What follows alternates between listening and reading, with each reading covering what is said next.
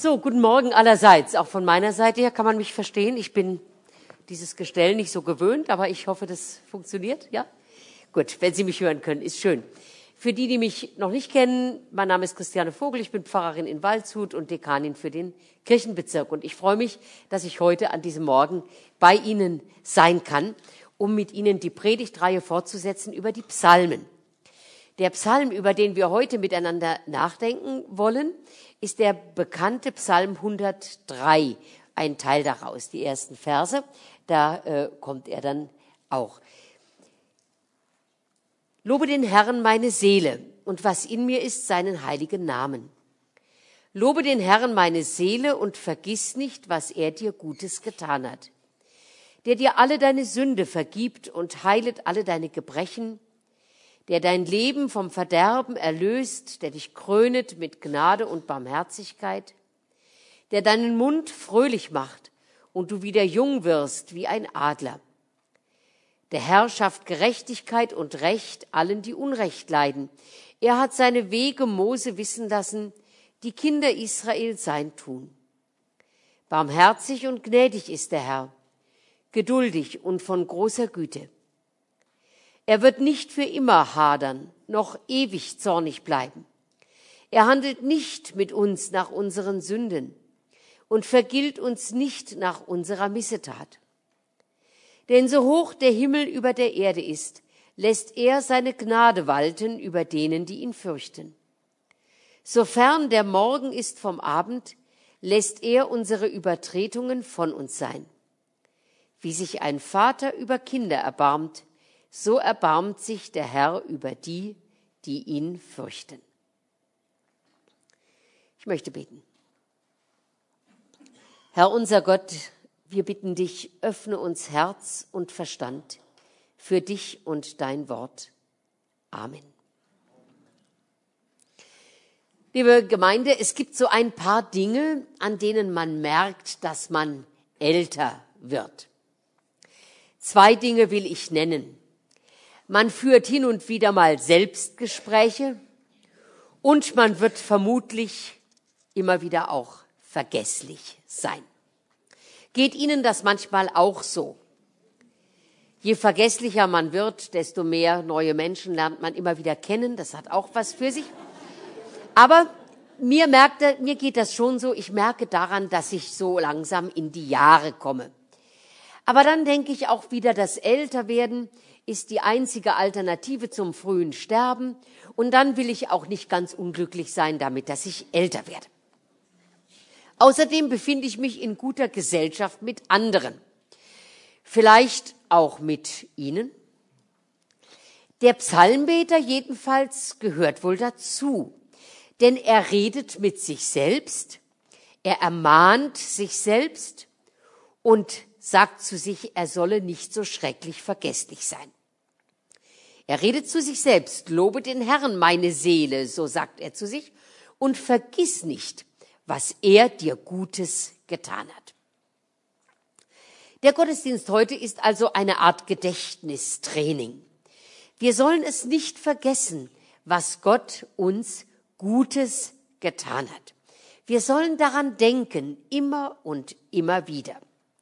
Und ich behaupte, so verschieden wie wir hier alle sind, im Alter und vielleicht auch im Stand, im Glauben oder wie auch immer und vom Beruf und von allem her, so verschieden wir auch heute sind, wie wir auch sind, wir alle können Situationen und Dinge benennen, mit denen Gott uns Gutes getan hat. Ja, ich weiß. Der eine oder die andere von Ihnen wird jetzt vielleicht innerlich so ein bisschen bitter lachen und sagen, Grund zum Danken? Ich nicht wirklich. Was weiß denn die Frau Vogel da vorne schon von meinem Leben? Was weiß sie von meinen Misserfolgen? Von meinen Sorgen?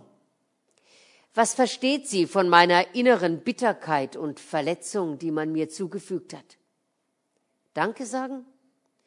Ja, ja, ich weiß schon, Danken schützt vor Wanken und so, haben wir schon gehört heute. Das sollte ich tun. Ich bin ja auch schließlich ein Christenmensch, also werde ich ja wohl dankbar sein, dann werde ich ja wohl auch loben. Da hat man nicht verletzt und bitter zu sein. Oder wenn, dann muss man das im Glauben ganz schnell wieder überwunden haben. Fröhlich soll ich sein. Vergeben soll ich. 70 mal sieben Mal soll ich vergeben. Ja, ja, ich weiß. Und meine Fröhlichkeit und meinen Glauben, das soll man mir alles ansehen. Ich soll erlöst aussehen. Ich weiß nicht, wie man das macht, keine Ahnung. Aber man soll's ja. Ja, ich weiß. Und ehrlich gesagt, ich kriege das gar nicht schlecht hin, denken Sie dann vielleicht auch. Ich mache das ja gut, mich dankbar und fröhlich und aufgeräumt und erlöst wirken zu lassen. Meine Fassade als Christenmensch ist perfekt. Ich singe viele Lobpreislieder und sage Gott immer wieder, wie toll er ist, und ich hoffe, er freut sich darüber, dass ich ihm das immer wieder sage. Und die Frau Vogel da vorne, die sowieso, aber auch all die anderen in der Gemeinde, die haben ja zum Glück keine Ahnung. Keine Ahnung, wie es wirklich in mir aussieht, wenn alle anderen mal weg sind und wenn mal gerade kein Lobpreis in mir ist, wenn ich mit mir alleine bin und wenn es mir vielleicht manchmal ein bisschen wässrig wird hinter der Brille. Dass ich Gott nämlich manchmal oft gar nicht so toll finde. Wie soll ich ihm denn da Danke sagen? Da ist vielleicht gerade ein Mensch gestorben, der mir so, so wichtig und nah war. Wie soll ich ihm Danke sagen? Gerade hat mir mein Arzt gesagt, Ihr Blutbild sieht gar nicht gut aus. Da müssen wir mal suchen, woher das kommt. Und sofort kommt einem das Wort in den Sinn, das niemand gern ausspricht. Man sagt Tumor und man meint Krebs. Oder wenn mich die Depressionen nach unten ziehen, dann finde ich Gott gar nicht toll. Dann geht mein Lobpreis gefühlt höchstens bis zur Zimmerdecke, wenn ich ihn überhaupt über die Lippen bringe. Danken, nein, danke. Liebe Schwestern und Brüder, verstehen Sie mich recht ich will das alles nicht verharmlosen und auch nicht übersehen, wie es uns gehen kann. Ich will mir das Schlimme im Leben und auch die Schwäche in unserem Glauben weder schönreden noch zurechtbeten. Und Probleme unter den Teppich beten will ich auch nicht. Und doch bin ich davon überzeugt, auch wenn sie in ihrem Leben schon Schweres durchstehen mussten oder müssen, auch wenn sie an alles andere eher glauben können als an ihre eigene Kraft oder gar die Kraft Gottes. In einem sind wir so verschieden, wie wir sind, hier auch alle gleich. Dass wir nämlich heute hier sind und dass wir sagen können, bis hierher hat mich Gott gebracht durch seine große Güte. Bis hierher sind wir immerhin gekommen und dennoch zu danken, dennoch Gott zu, zu, loben und sei es vielleicht auch manchmal mit einem Kloß im Hals oder unter Tränen, das erhebt uns den Blick und das Herz. Wer dankbar ist, der hat eine andere Perspektive für sein Leben. Wer dankbar ist, der sieht oder ahnt zumindest hinter der Gabe den Geber und weiß, dass er sich nicht alles selbst verdankt. Wer dankbar ist, der weiß, dass ihm vieles im Leben zuteil wurde, ohne sein eigenes Zutun. Ein französischer Philosoph hat einmal gesagt, Dankbarkeit ist, die, ist der Wächter am Tor der Seele gegen die Mächte der Zerstörung. Dankbarkeit ist der Wächter am Tor der Seele gegen die Mächte der Zerstörung. Ich glaube, dass das stimmt und ich glaube, dass wir das alle auch wissen. Aber nun geht das, was, der, was im Psalm steht, ja noch viel, viel weiter und greift viel tiefer. Bei dem Guten, was Gott uns getan hat, geht es hier in dem Psalm ja gar nicht nur um Dinge oder um Menschen, die wir empfangen und bekommen haben, sondern hier wird eine ganz andere Ebene berührt, der dir alle deine Sünde vergibt und heilt alle deine Gebrechen der dein Leben vom Verderben erlöst, der dich krönt mit Gnade und Barmherzigkeit, der deinen Mund fröhlich macht und du wieder jung wirst wie ein Adler und so weiter. In meiner, in meiner Lutherbibel ist dieser Psalm überschrieben mit dem Titel das hohe Lied von der Barmherzigkeit Gottes. Das hohe Lied von der Barmherzigkeit Gottes. Es ist mir wichtig, dass wir das gut verstehen. Es geht hier nicht um Dinge, die wir bekommen und wo Gott uns mit Gutes tut. Darum geht es immer auch. Aber hier geht es auch um das, was Gott uns geistlich, innerlich Gutes tut. Dieser Psalm, und das sei nochmal eine wichtige Bemerkung, dieser Psalm steht ja im Alten Testament, wie die Psalmen ja sowieso im Alten Testament stehen. Und manche Leute nun, die nichts von der Bibel verstehen, die sagen so, der alttestamentliche Gott, das ist der Rachegott. Das ist der Gott, der gesagt hat, Auge um Auge, Zahn um Zahn. Und der neutestamentliche Gott, der Vater von Jesus, das sei nun der Gott der Liebe und der Gott der Gnade. Liebe Schwestern und Brüder, das ist grottenfalsch. Das ist grottenfalsch. Der Gott des Alten Testamentes ist kein anderer als der Vater Jesu Christi, den wir Vater unser im Himmel nennen dürfen. Dieser Gott war auch schon im Alten Testament ein Gott der Barmherzigkeit und der Gnade. Schöner als hier kann man es nicht ausdrücken. Der Satz Auge um Auge, Zahn um Zahn, der so gern als Beweis dafür genommen wird, wie Gott ein Rachegott sei, ist keine Aufforderung zur Rache, sondern ist ein Aufruf, die Verhältnismäßigkeit zu wahren. Also für ein Auge nur ein Auge, für einen Zahn nur einen Zahn und nicht gleich den ganzen Kerl. Das ist so, wie es bei uns in der Rechtsprechung ja auch ist. Wenn Sie einmal falsch parken, kommen Sie dafür auch nicht Ihr lebenslang, lebenslänglich in den Knast. Also, immer die Verhältnismäßigkeit soll gewahrt bleiben. Dafür steht dieser Satz. Aber das nur nebenbei. Ich will Ihnen noch einmal ein Beispiel erzählen zu diesem falschen Unterschied zwischen Altem und Neuem Testament. Da kam ein Vater zum Pfarrer, um die Taufe seines Sohnes anzumelden.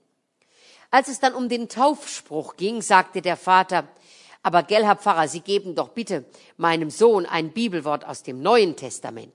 Ich möchte etwas hören von dem gütigen und gnädigen und liebenden Gott, nichts von dem alttestamentlichen Rachegott.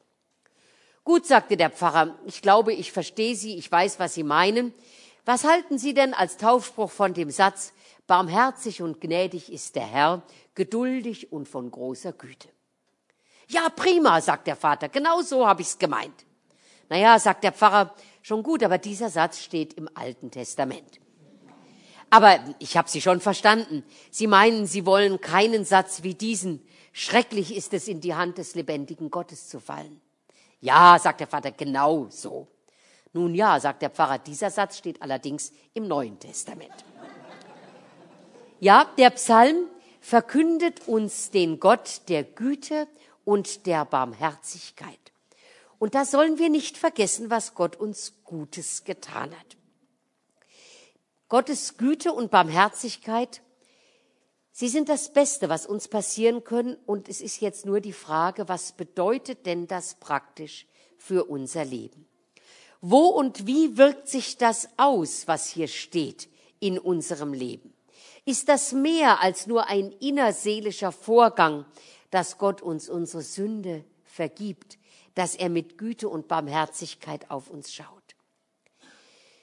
Hat das irgendwo einen Sitz im Leben?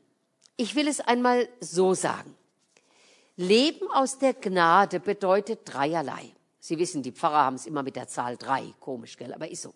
Also dreierlei bedeutet es. Erstens, die Vergangenheit ist geordnet.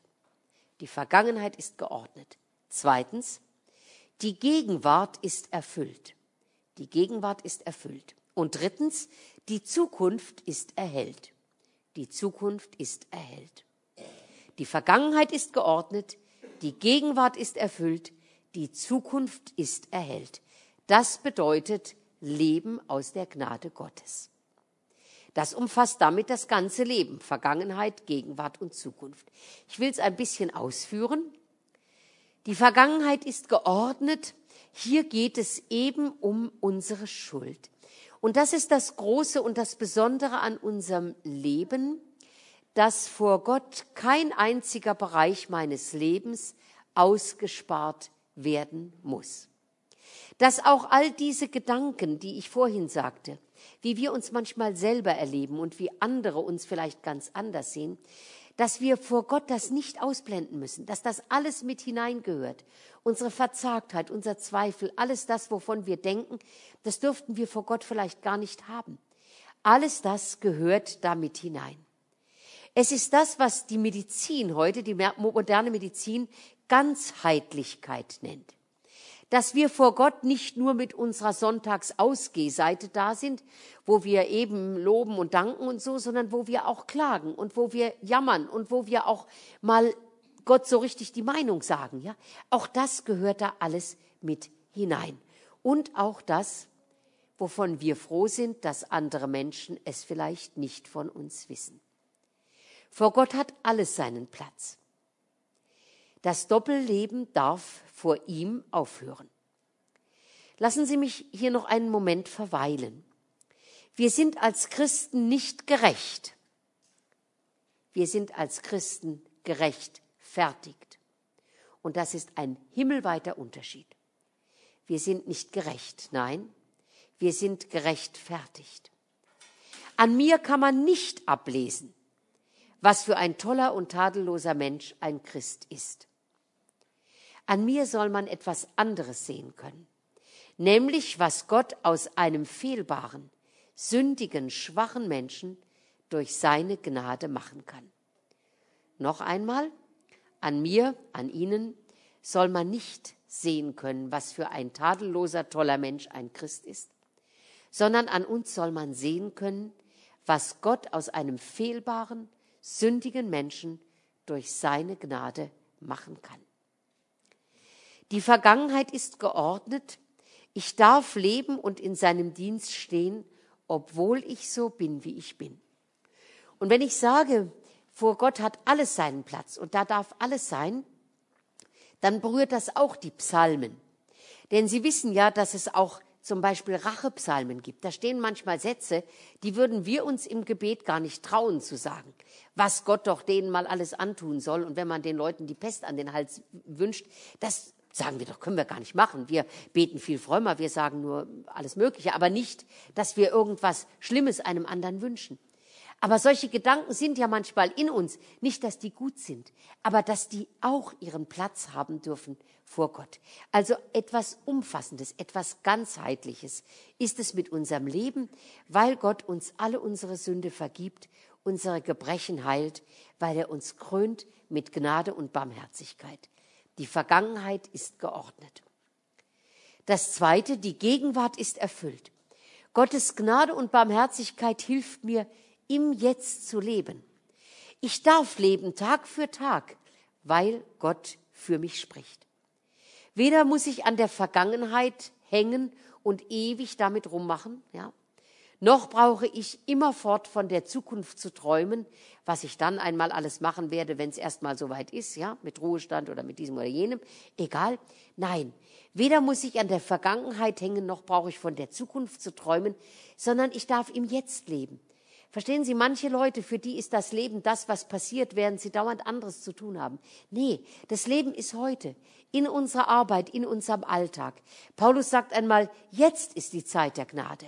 Jetzt ist der Tag des Heils, nicht damals und nicht in Zukunft. Und das Dritte, die Zukunft ist erhellt.